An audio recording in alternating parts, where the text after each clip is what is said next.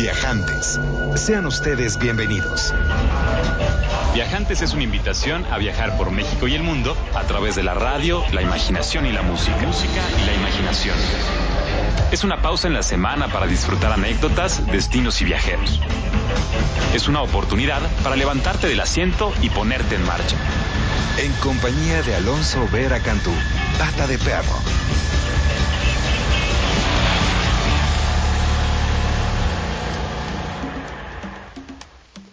Muy buenas tardes, queridos viajantes. Es un privilegio estar aquí transmitiendo completamente en vivo desde Mayorazgo 83. En la colonia Joco estás escuchando Horizonte 107.9 de tu FM, Radio México Internacional, o tal vez el podcast del programa que está disponible ya en imer.gov.mx. Puedes seguir todas las transmisiones que hemos estado disfrutando sábado con sábado en este espacio diseñado para ti, querido viajante. Y hace algunas semanas había pues mucha gente convencida de que el mundo se iba a terminar. El 21 de diciembre del 2012 también hubo pues mucha gente trabajando para aprovechar la expectativa generada en torno al mundo maya y al solsticio de invierno de ese año anterior. Y bueno, pero más allá de las teorías y las especulaciones, ¿qué fue lo que logró la marca México, el destino México con toda esta expectativa mundial generada en Internet, en radio, en prensa escrita, en televisión y por supuesto en el boca a boca. Era un tema de conversación importante. ¿Cuál fue realmente el impacto turístico en la región? Y bueno, sin duda los esfuerzos de los hoteleros de la región, de las autoridades que lograron comprender a tiempo la trascendencia de este suceso mediático en términos de comunicación y de promoción, pues rindieron frutos. Por ejemplo, el Museo Maya de Cancún fue uno de los tres museos más visitados en el país durante la temporada vacacional. El museo recibió a más de 6.000 personas, solo debajo del Museo Nacional de Antropología e Historia y el Fuerte de San Juan de Ulúa, en Veracruz, recientemente abierto para las visitas del viajante. De acuerdo con los números preliminares de la Secretaría de Turismo de Quintana Roo, el Estado contó con un, millón de visitantes y reportó una derrama económica estimada en mil millones de dólares, así como una ocupación hotelera del 95%. Además, zonas arqueológicas como Tulum, por supuesto, que fue la más visitada, tuvieron más de dos millones de visitantes que fueron a vivir la experiencia de recibir los primeros rayos del sol en el solsticio de invierno del 2012. Chiapas y Tabasco no tuvieron movimientos significativos en comparación con los años anteriores. El estado de Yucatán reporta ocupaciones del 100% en algunos sitios y 90% en ciudades como Mérida, posicionando los 9% arriba del año anterior. Y Campeche no vio aumento significativo en su número de visitantes con respecto a los años anteriores. Puedo decir que en lo personal me parece pues que se desaprovechó bastante la oportunidad. Eh, muy importante la planeación estratégica, el trabajo conjunto para sacarle provecho a las oportunidades de promoción de las riquezas que ofrece nuestro país. No debemos esperar al próximo término del calendario de la cuenta larga, en unos cinco mil años, para brindar un merecido homenaje a nuestra riqueza cultural y, bueno, para hacer juntos la promoción que México merece. Así que tú, querido viajante, ¿qué es lo que más te gusta de México? ¿Qué es lo que más te gustaría promover? Ponte en contacto y para aprender de los expertos de promoción, hoy vamos a vivir algunas de las mejores experiencias en uno de los destinos más importantes del invierno. Y para ello nos van a acompañar Daniel y, Fernando Santibáñez, representantes en México de la Columbia Británica. También van a estar con nosotros el jefe de gobierno Miguel Ángel Mancera y el secretario de Turismo de la Ciudad de México Miguel Torruco Márquez, quienes hicieron la declaratoria del turismo como actividad prioritaria para la Ciudad de México en esta semana y por si fuera poco, pues nos va a acompañar la voz de mi querido amigo Rafael Micha, socio fundador del grupo hotelero mexicano Grupo Hábita, compartiendo sus impresiones sobre la declaratoria y ofreciéndonos la oportunidad de mirar el centro histórico de la Ciudad de México con nuevos ojos. Buena música, datos curiosos y sobre todo usted, querido viajante, bienvenido. Teléfono en cabina 560-108-02. El Twitter del programa es arroba viajantes Imer. Mi nombre, mi nombre es Pata de Perro. También me conocen como Alonso Vera. Y mi oficio es viajar. Así que a viajar viajantes por medio de la radio, la música y la imaginación.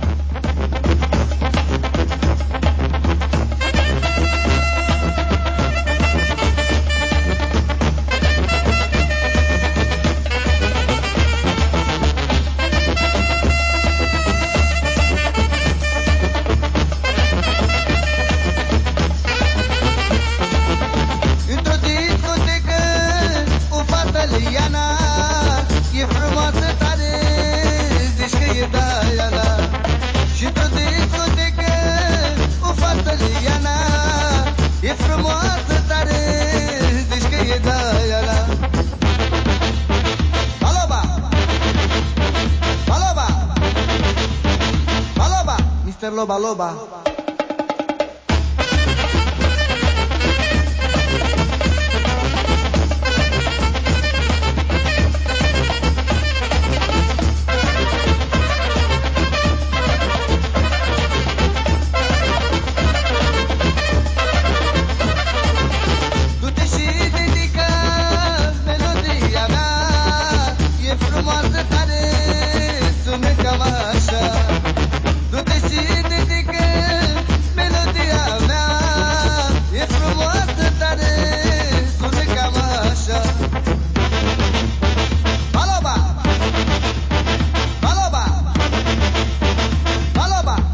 Mr. Loba Loba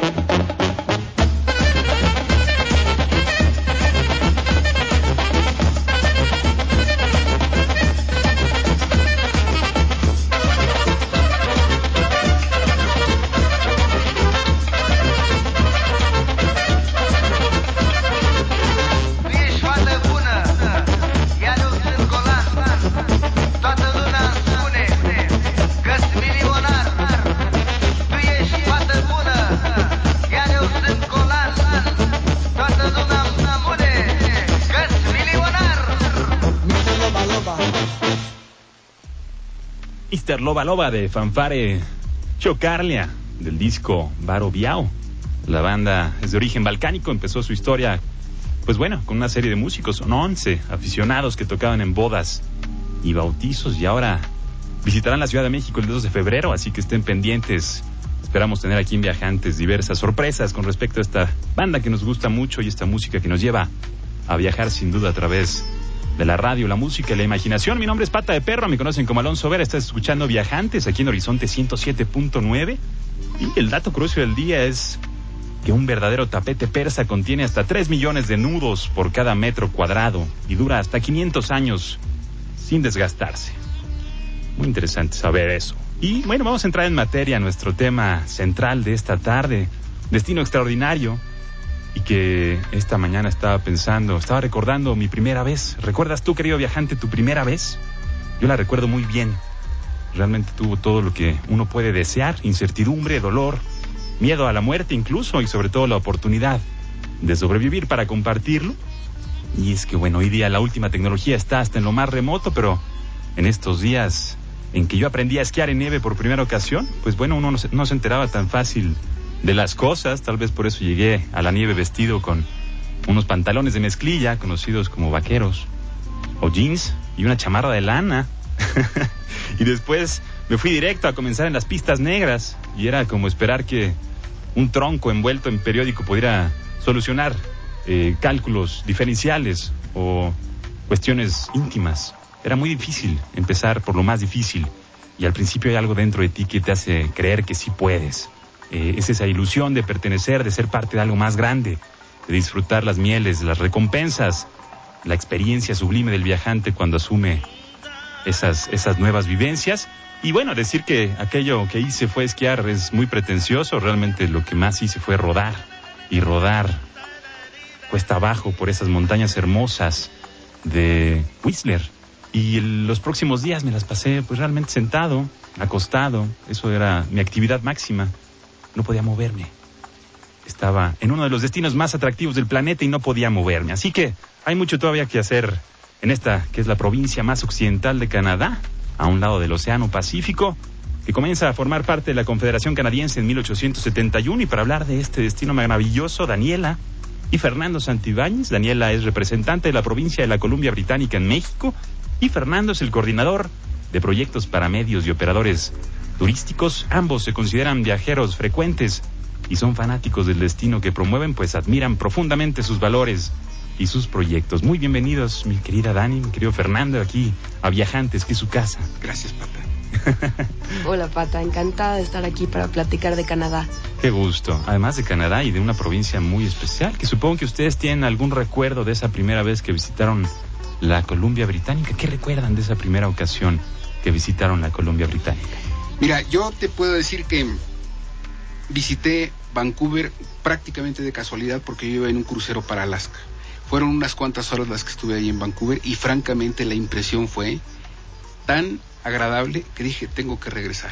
Tengo que regresar y yo mandaba algunos mensajes eh, acá a México y decía, es que estamos ahorita pasando por una carretera maravillosa, no te la puedes imaginar, del lado izquierdo tenemos el sol, fiordos, ambiente natural y del lado derecho tienes una cantidad de cascadas, parques, unas cosas preciosas, las carreteras perfectamente trazadas y obviamente la ciudad tiene una infraestructura urbanística que no la puedes creer. Por algo es la ciudad más, más habitable del planeta. Esa fue la primera vez que yo fui. Obviamente fue chiquito el, ese, ese primer viaje, pero me motivó para regresar y ya después ya han sido innumerables las ocasiones en las que hemos estado ahí. Y Qué cuando lindo. estuviste en Parque Stanley, ¿te acuerdas cómo te cautivó que a la mitad de los bosques escuchabas música? Sí, eso fue algo que dio pie a que no me lo creyeran tanto, ¿no? Pero cuando yo estuve en Stanley Park, que son 400 hectáreas de bosque lluvioso, eh, tuve la sensación de tener todo tan hermoso que de repente empecé a sentir que había música. Y yo oía música clásica, música estilo así, Vivaldi, música eh, serenatas, ¿no? Y yo decía, es que no puede ser, yo estuve al- alucinando. No, la realidad es que en esa temporada había bocinas totalmente escondidas entre los árboles y en las copas de los árboles y decías, bueno, es que esto es el complemento maravilloso. O sea, ahora sí que tengo todos los sentidos en juego, ¿no? Porque estás tocando, estás viendo, estás gustando y estás oyendo música.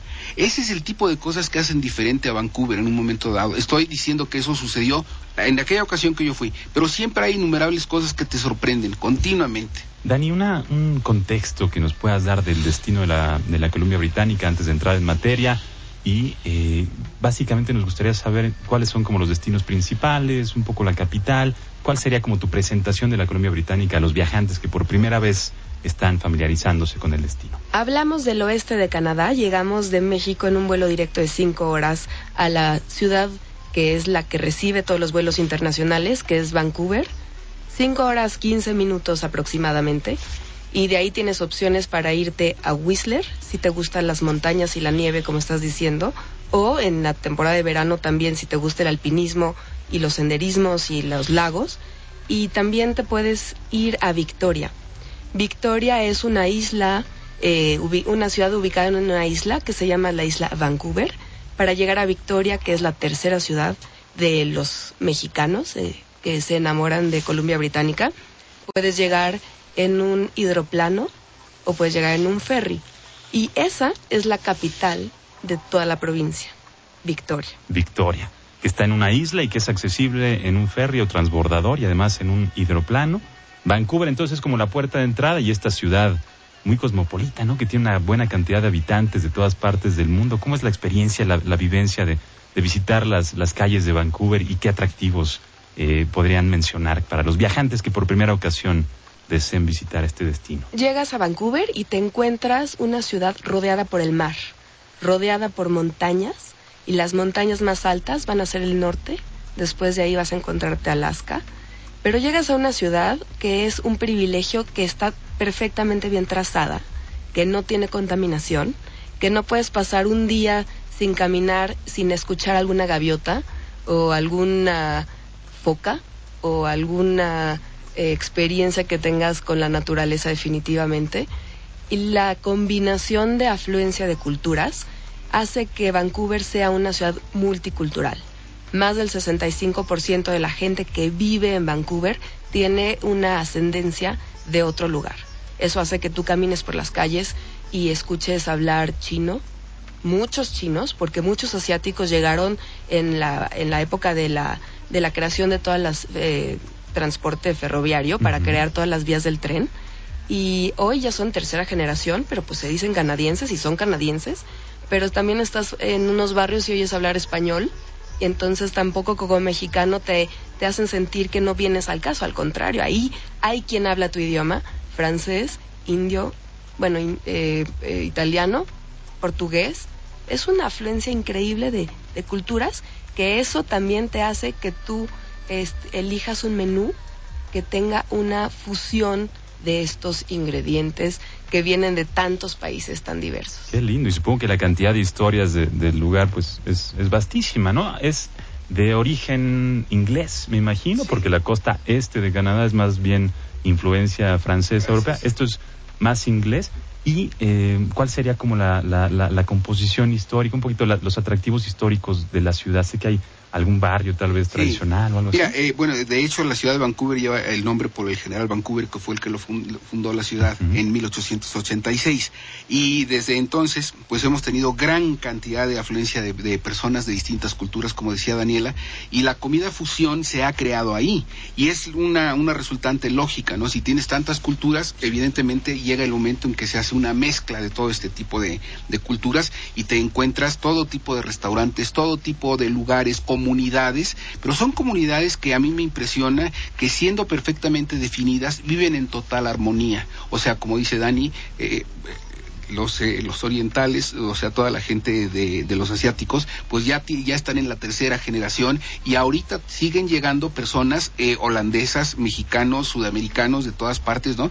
Y te puedes encontrar perfectamente bien lugares históricos muy, muy interesantes. Específicamente tenemos como lugar histórico Gastown. En- entendamos primero, perdón, la ciudad es una ciudad muy caminable. La ciudad la recorres caminando de punta a punta en 30 minutos, caminando. Wow. O sea que es totalmente caminable, ¿no? Ciertamente si te paras a ver algún este aparador, eso es otra cosa, ¿no? Ya, ya mejor no, no hablamos del tiempo, ¿no? Pero te vas a encontrar algunos barrios que son totalmente eh, históricos. Tienes tú lo que es Chinatown, tienes tú lo que es eh, Gastown, que es la, la, la zona del centro, como el San Juan de Letrán de hace 50 años, pata, imagínate, donde te vas a encontrar las tienditas, te vas a encontrar las pequeñas boutiques, en donde vas a poder comprar chucherías, souvenirs, etcétera, pero todo tiene mucho sabor. Tienes re- restaurancitos en todas las banquetas, tienes gente muy amable, y esto es algo en lo que yo sí quiero incidir de alguna forma especial. El Vancouverita tiene mucha afinidad con el mexicano.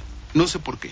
Tal vez simplemente porque somos eh, gente que les caemos bien o ellos nos caen bien a nosotros o porque hay alguna eh, algún gen que se comparte no te sabría decir cómo pero es gente muy muy amistosa muy amigable. Lugares históricos para conocer tenemos los jardines sí de Sun Yat-sen tenemos el barrio chino tenemos Gastown tenemos todo el, el Granville Island que no siendo histórico remoto pero sí son bar- barrios y lugares muy interesantes para visitar en cuanto a sus eh, lo que tienen que en Granville Island te encuentras tú la Universidad del Diseño, tienes galerías de arte, tienes cines, tienes el mercado de Granville del, del que me gustaría que Daniela nos hablara un poquito más y tienes una diversidad de culturas interesantísimo, muy muy interesante. Encuentras todo lo que necesite cualquier persona. En. Granville pe- empezó Vancouver inclusive también como la Gran Villa. Así se le conocía a esa ciudad y por eso se- hoy se le conoce como Granville. Entonces, dependiendo del norte, el oeste o el sur en donde te encuentres, porque hay hoteles por todos lados, vas a tener una pizca de cultura, una pizca de historia, una pizca de emoción de naturaleza. Qué rico. Estamos con Daniela y Fernando Santibáñez, que nos están platicando de la Columbia Británica, estos viajantes aquí en Horizonte 107.9, 560-10802. Es el teléfono en cabina, arroba viajantes y meres el Twitter del programa.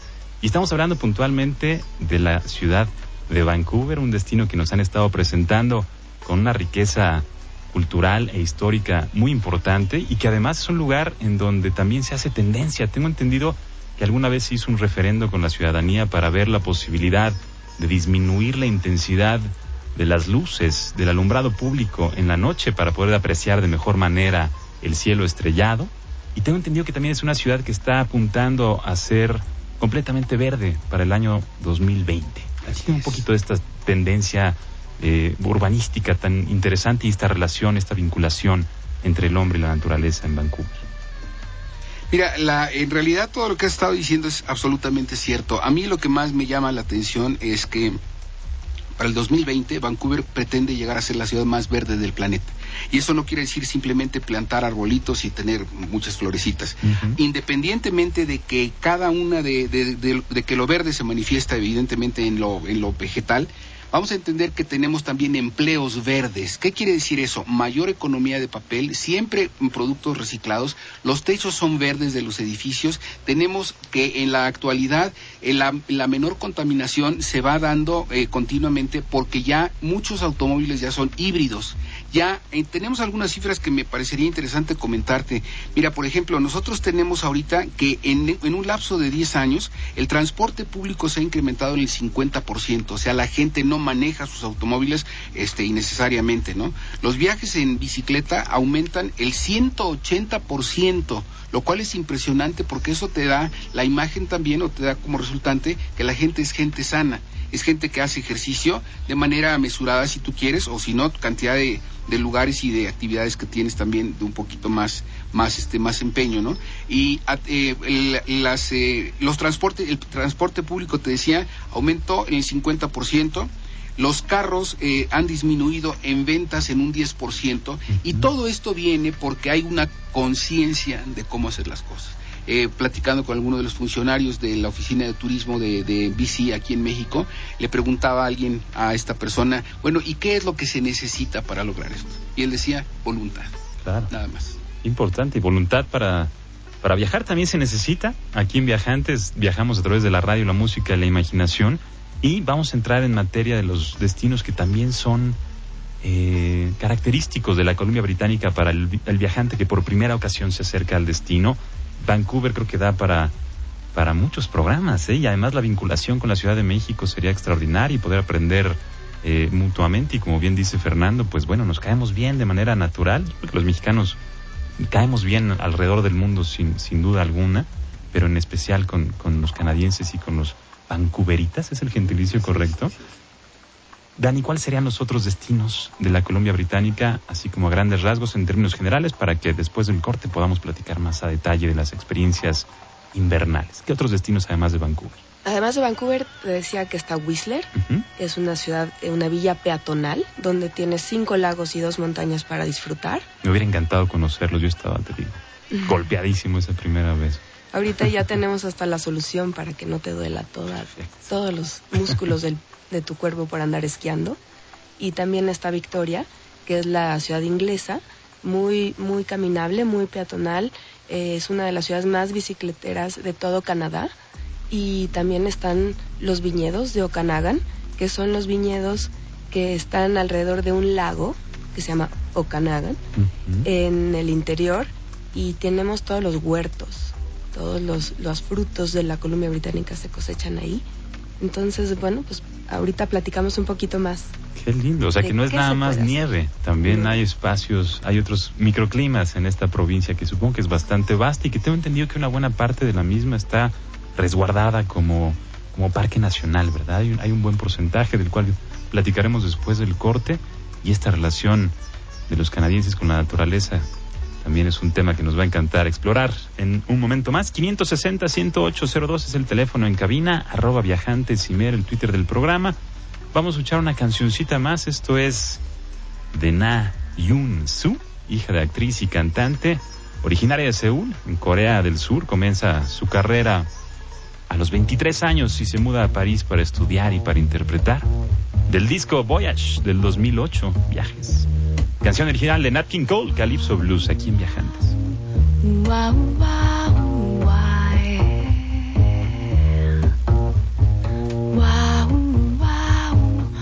Wow, wow, wow?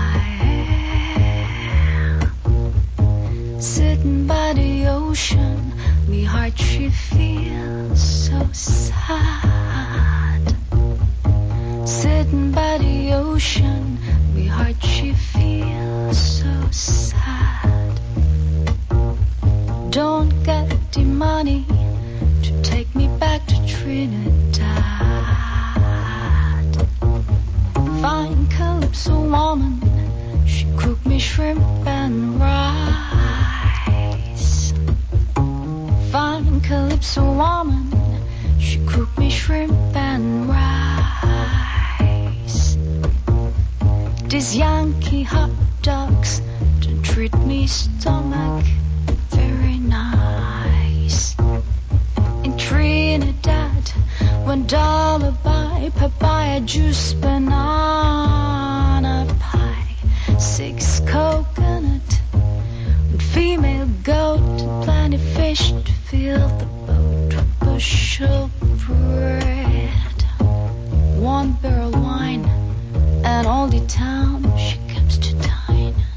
but here is bad.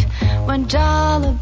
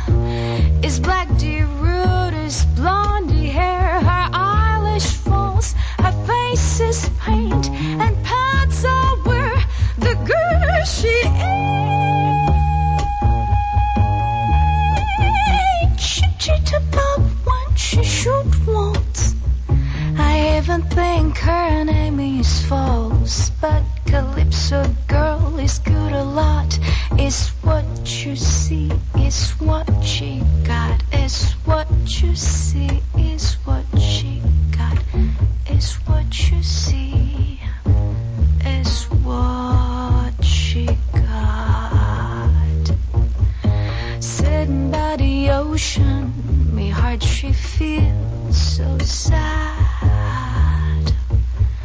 Sitting by the ocean, me heart she feels so sad.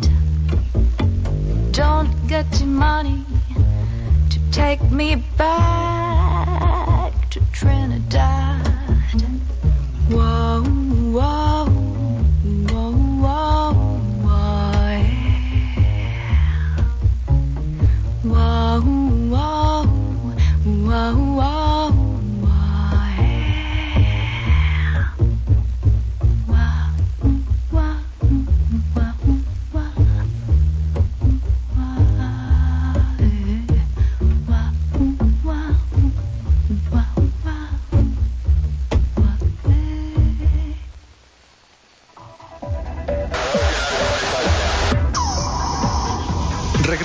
Después de este breve corte. Comuníquese al 560-108-02. Escúchenos en todo el mundo por www.horizonte.imer.com.mx.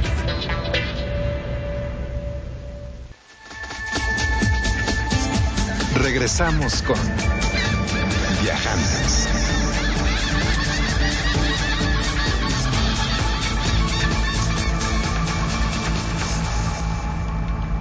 Ya estamos de vuelta, queridos viajantes. Muchas gracias por quedarse con nosotros. 560-108-02 es el teléfono en cabina. Mi nombre es Pata de Perro. Me conocen como Alonso Vera. Muchas gracias a todos los que se ponen en contacto a través del Twitter.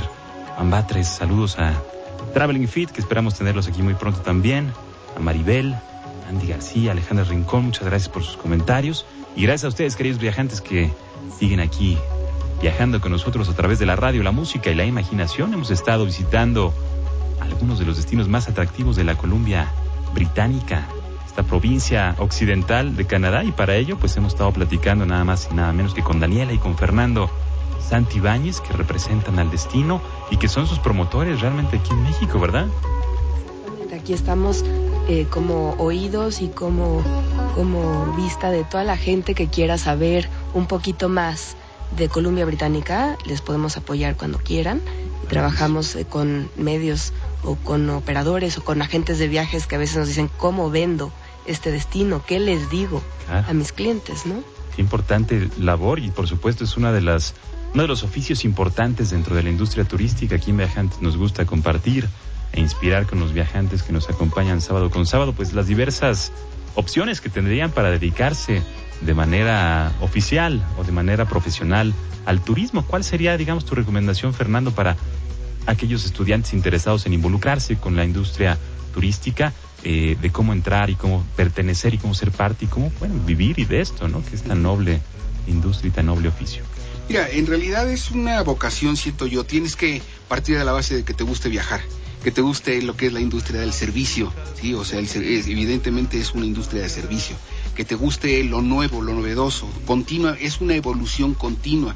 Nosotros vamos a Canadá continuamente y hoy nos encontramos con una cosa y durante, durante o dentro de un mes ya cambió, tenemos novedades, normalmente son cosas muy positivas, ¿no? Es ese tipo de gente que esté ávida de novedades, de cosas interesantes. Además está decirte que conozcan, que viajen, que se metan a alguna carrera o se metan a lo que es la industria de lo que es la, el servicio de, de turismo y puedan involucrarse a profundidad con este tipo de cosas. Es cuestión de voluntad también. Absolutamente.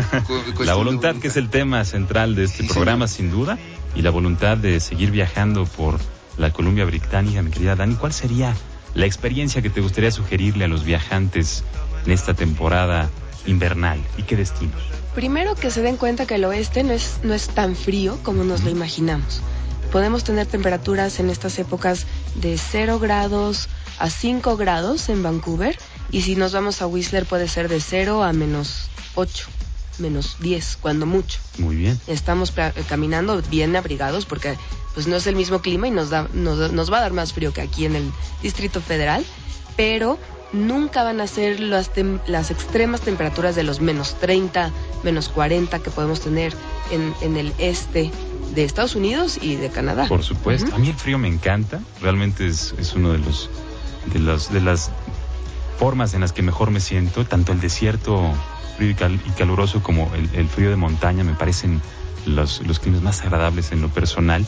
Y sobre todo para salir a vivir esta, esta relación con la naturaleza. Me encanta respirar este aire fresco en la mañana. Me encantan los árboles gigantescos y viejos que algunos de ellos cantan, como ya nos platicaba hace un momento Fernando. Y eh, además de, de esquiar en nieve, que es por supuesto la, la- la actividad como que uno podría imaginar eh, por excelencia en un destino con montañas y con nieve, ¿qué otras actividades eh, invernales, no necesariamente para los viajantes que deseen eh, emprender el esquí, sino algunas otras actividades se pueden realizar allá? Desde que llegas puedes escoger ir a jugar con la nieve. Y es lo que digo, métanse la nieve, claro que no con jeans, porque los jeans si se mojan, como tú bien Es sabes, ya hace que no disfrutes tu mañana ni tu tarde, porque se moja la ropa, hay que estar protegidos con botas impermeables, con ropa impermeable, y vamos a hacer un mono de nieve en familia, ¿no? Y lo que recomiendo siempre es tú llega a Whistler y renta unas raquetas para amarrarlas a tus pies y camines por la montaña. Eso se llama snowshoeing, como que el zapato de la nieve. Y de esta manera son unos tours ecológicos donde vas a poder subir la montaña, poder tener las vistas panorámicas de la aldea, de las eh, montañas que están detrás de, de ti. Y es maravilloso estar en contacto con los pájaros o los conejos que se te puedan cruzar en un, en un momento dado. O también puedes este, contratar una motonieve o puedes hacer esquí de cross country, de a campo traviesa, donde realmente caminas y haces ejercicio cardiovascular. No te arriesgas a bajar las, las montañas si no sabes esquiar. Y también hay una tirolesa. Ah, Esta tirolesa está abierta todos los días del año y hay tours en la mañana y en la noche. Entonces puedes entender cómo es vivir a nivel de copa de los árboles y conocer un ecosistema más puro, porque ahí también vas a darte cuenta que alrededor de los de las cortezas de los árboles y de las mismas eh, ramas crece un líquen que se llama pelo de bruja, conocido así como, como por los grupos indígenas de la, de la zona, que es solamente se da en condiciones eh, de clima perfecto y cero contaminación. Qué lindo. Es un buen síntoma el, el pelo de bruja. Muy no bueno. es una No condición es de, que la te- mañana. No te bañaste. No, no. Sí, pero abundando en lo que dice Dani, que es el nutriente más importante del bosque. O sea, cuando está todo absolutamente seco, digamos, ¿no?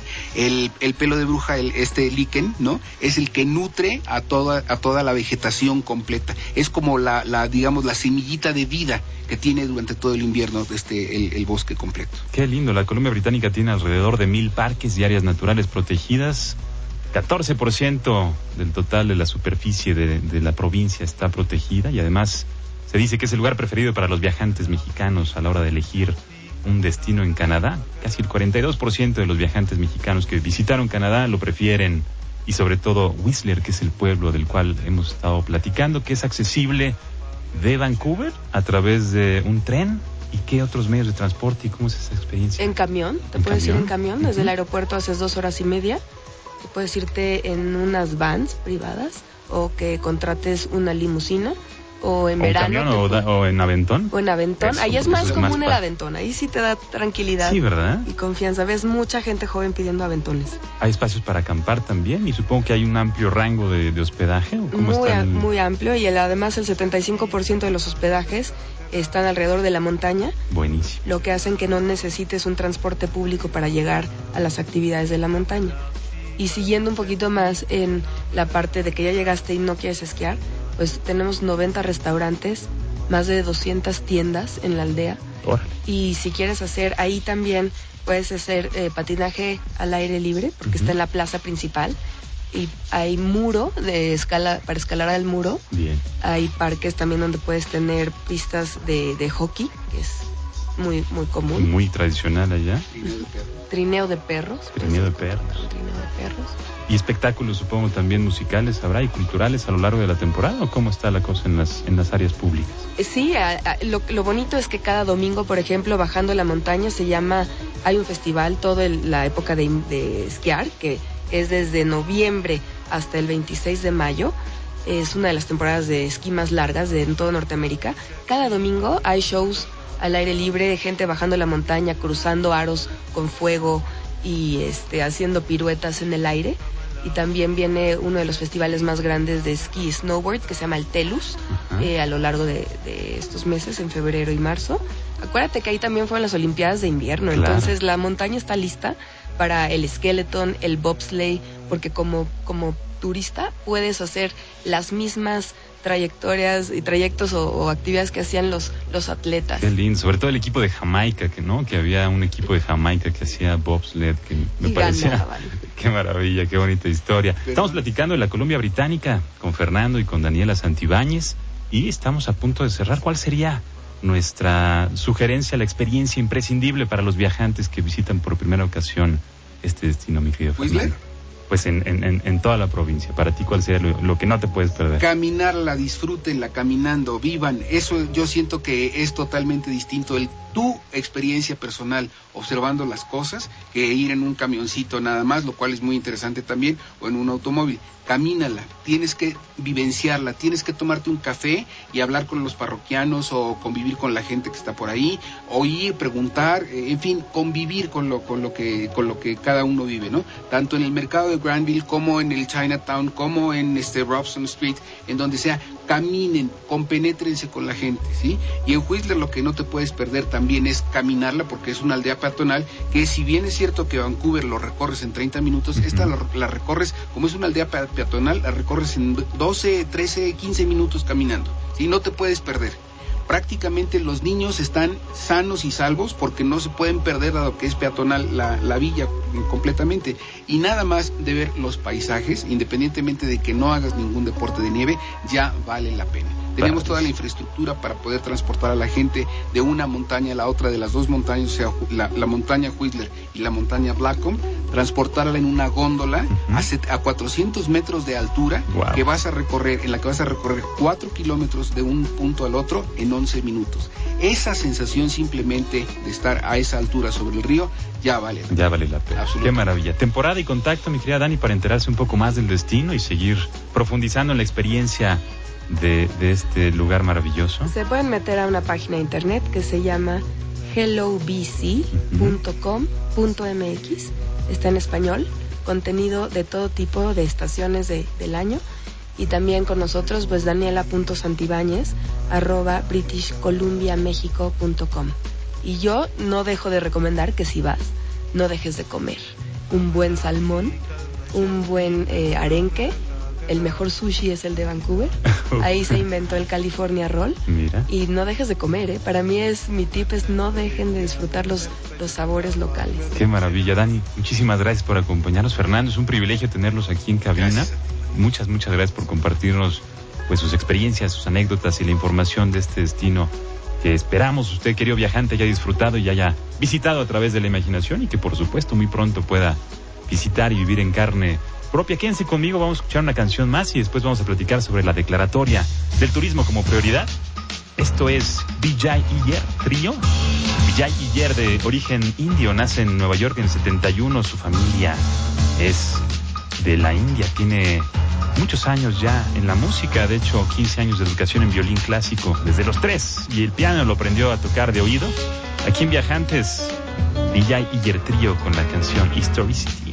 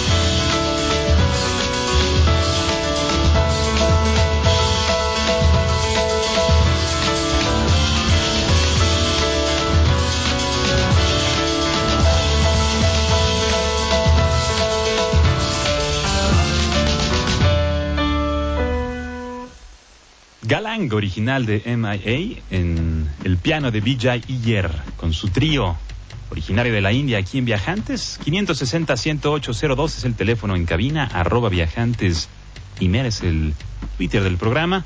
Y nos comparte Marcel Proust, el verdadero viaje del descubrimiento no consiste solo en ver lugares nuevos, sino en mirar con nuevos ojos. Esa es nuestra frase del día aquí en Viajantes y vamos a platicar acerca de la declaratoria de prioridad a la actividad turística como política del gobierno del Distrito Federal. El pasado miércoles 9 de enero se publicó en la Gaceta Oficial y se hizo público en un evento en el Museo de la Ciudad de México al cual fuimos pues a conocer esta declaratoria y a platicar con algunos de los protagonistas. Vamos a escuchar la voz de el actual jefe de gobierno del Distrito Federal, Miguel Ángel Mancera, estudiante de Derecho viajante, supongo, de corazón. Vamos a escuchar lo que dice acerca de esta declaratoria. Es importante destacar que estas medidas no producirán un resultado positivo si no se cuenta con el decidido apoyo de la iniciativa privada. Por eso también hago un respetuoso llamado a todas las asociaciones representativas de la industria turística, a los hoteleros, a los restauranteros, a los mayoristas, a los organizadores de congresos, convenciones, ferias y exposiciones, agencias de viajes, transportistas turísticos, guías de turismo, arrendadores de vehículos, artesanos, en sí a todos los que tienen que ver con el esparcimiento, entretenimiento y por supuesto generación de cultura, de desarrollo, de progreso, de redes de comunicación social de esta capital, museos, hospitales, todos, en sí, todos los miembros que pueden incorporarse a esta cadena productiva turística y sumarse con empeño y dedicación a este acuerdo. La Ciudad de México se compromete a honrar la declaración que hoy se hace. Todos y cada uno de los servidores públicos de la ciudad estaremos trabajando de manera transversal para cumplir con esta meta. La declaratoria dice, se declara la actividad turística como prioritaria para los planes, programas y acciones del gobierno del Distrito Federal. También, como en segundo término, dice, la prioridad de la actividad turística deberá observarse como criterio rector en las funciones del Consejo Consultivo de Turismo y en la Comisión Ejecutiva de Turismo previstas en la ley de la materia. Vamos a escuchar lo que comentó Miguel Torruco Márquez, egresado de la Escuela Mexicana de Turismo, en donde fungió como catedrático y luego fundó la Escuela Panamericana de Hotelería, así como la Confederación Panamericana de Escuelas de Hotelería, Gastronomía y Turismo. Fue presidente nacional de la Asociación Mexicana de Hoteles y Moteles y actualmente secretario de Turismo de la Ciudad de México. Vamos a escuchar al señor Miguel Torruco Márquez aquí en Viajantes. Actualmente vivimos en un momento importante en que el turismo está íntimamente vinculado a los cambios políticos, económicos y sociales que se han dado en el ámbito internacional, en la que debemos de partir de la premisa de que todos los países advierten que el mundo es totalmente interdependiente, que las fronteras que conocemos tendrán en un futuro un contenido más cultural y de idiosincrasia que geográfico y económico.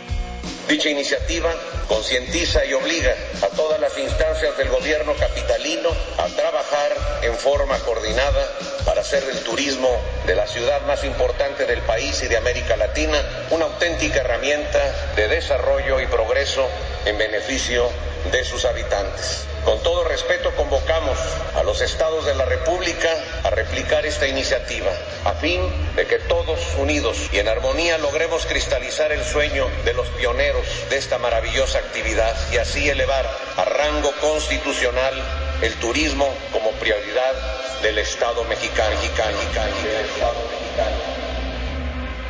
El turismo como prioridad. ¿Qué opina usted, querido viajante? 560-10802 es el teléfono en cabina. Vamos a escuchar la reacción de mi querido amigo Rafael Micha, socio fundador del grupo hotelero mexicano Grupo Hábitat, uno de los promotores más importantes de México en el extranjero. A ver qué dice, qué opina con respecto a esta declaratoria. Finalmente vemos una intención muy clara del gobierno de la Ciudad de México por vincular los esfuerzos de la promoción del turismo eh, en todos los diferentes niveles, a nivel delegacional, a nivel institucional, a nivel gubernamental y tratar de unificar los esfuerzos. Eso es creo que muy interesante. Es una intención muy clara hacerlo, la declaratoria de hacerlo prioridad para el gobierno de la Ciudad de México la actividad turística y no como un complemento como se había venido haciendo. Habría que a lo mejor aumentar una vertiente de promoción internacional de la Ciudad de México, es lo que se quedó en el tintero el día de hoy. Soy Rafael Micha y los invito a descubrir México. Y sin duda hay mucho por descubrir aquí en nuestro querido México y a todos los viajantes que nos escuchan del interior de la República y de otras fronteras a través de imer.com.mx, imer.gov.mx, Radio México Internacional y por supuesto a través del 107.9 de su FM y en su versión digital que también ya está disponible para aquellos que tienen el transmisor y el, receptor más bien especializado para esta calidad altísima en la cual escuchan la voz de su servidor, Pata de Perro.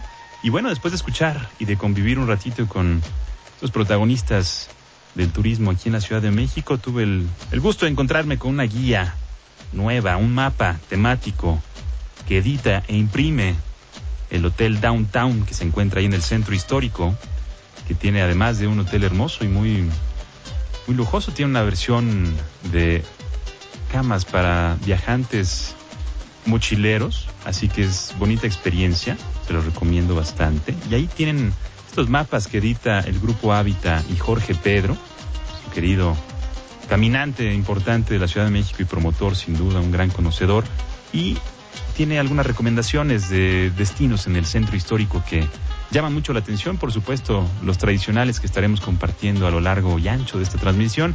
Y hay uno, eh, un par que me gustaría compartirles. Uno nos dice Jorge Pedro, el Roldán 37, ubicado en Roldán 37, de domingo a jueves de 10 a 19 horas. Dice, en el corazón del antiguo barrio de la Merced abrió este restaurante que cada vez más conocedores toman en cuenta y eso que empezó a operar apenas este año. Su éxito se explica en parte por el osado concepto de ofrecer deliciosos platillos mexicanos, sobre todo chiles rellenos en una zona inesperada y en parte por la decoración bien lograda. Vale la pena hablar con los propietarios o con la gerente para conocer la historia de la casa, la cual no hace muchas décadas daba a la acequia de Roldán. Si se van a cenar en grupo es recomendable reservar el salón privado. Esta es la recomendación de Jorge Pedro en las caminatas que hace por el centro histórico. Está por supuesto también la Pinoteca virreinal de la Casa de la Profesa, Alameda Central, el Danubio, restaurante también típico del centro histórico. Habla del antiguo barrio de la Merced, del tío Pepe, este bar.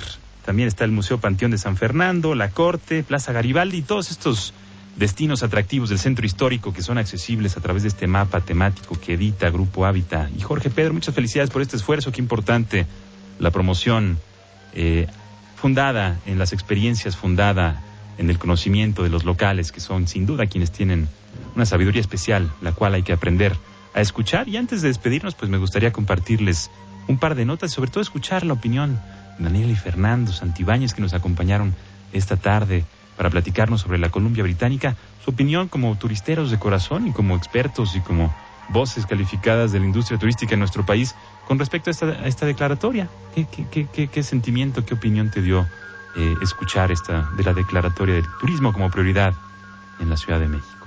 Creo que están abriendo la opción a que el turismo es la cultura, es la, la entrada de cada país y lo está fomentando y le está diciendo a México, ojo, ahí vamos, estamos en la mira de todos, ya no estamos tan alejados geográficamente, estamos culturalmente a un paso y hay que estar muy conscientes de la, de la importancia que es vender un país para un desarrollo personal del, del mismo, ¿no? sin duda. Dani, yo te agradezco muchísimo que hayas estado aquí en Viajante. Sabes que en tu- es tu casa, nos va a gustar muchísimo recibirte de nueva cuenta por acá. Y por el momento, pues me despido de usted.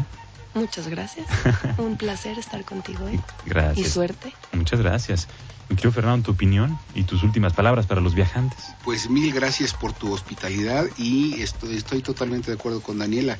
La industria del turismo no es solamente diversión, sino que es también un foco extraordinariamente importante de eh, para venirse divisas que son tan necesarias para nuestro país y tenemos maravillas en este en esta tierra, eh, pues caramba, envidiada por cantidad de gente, ¿no? Claro. Y creo que está en ciernes totalmente en cuanto a potencialidad la industria del turismo en México y ojalá que culmine de manera muy exitosa. Fernando, muchas gracias por acompañarnos aquí en Mil Viajantes. gracias a ti. Tu casa y esperamos escucharte nuevamente muy pronto por acá. Cuando nos invites aquí estaremos. Mil gracias. Muchas gracias de a ti, gracias de verdad. Y gracias sobre todo a usted, querido viajante, que nos acompaña sábado con sábado, 560, el teléfono en cabina para escuchar su opinión con respecto al turismo.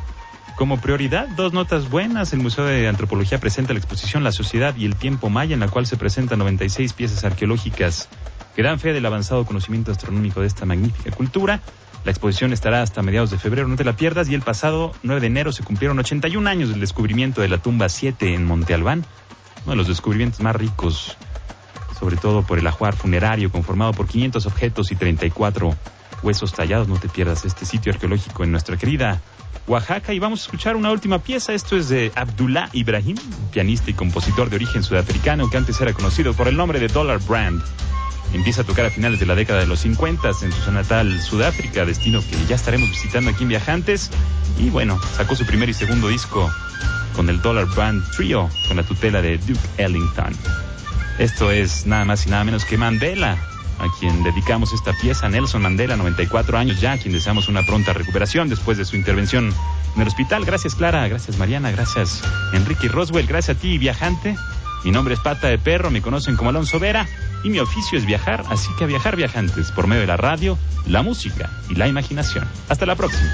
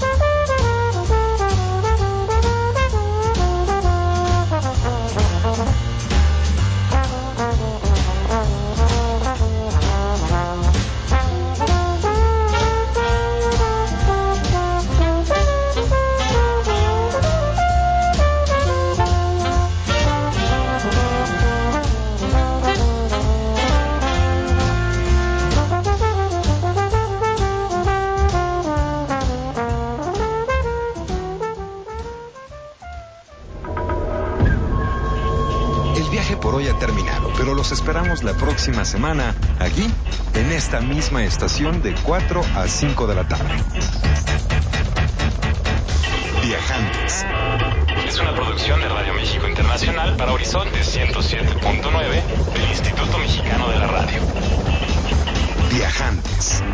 En compañía de Alonso Vera Cantú, Pata de Perro. Viajantes es una invitación a viajar por México y el mundo a través de la radio, la imaginación y la música.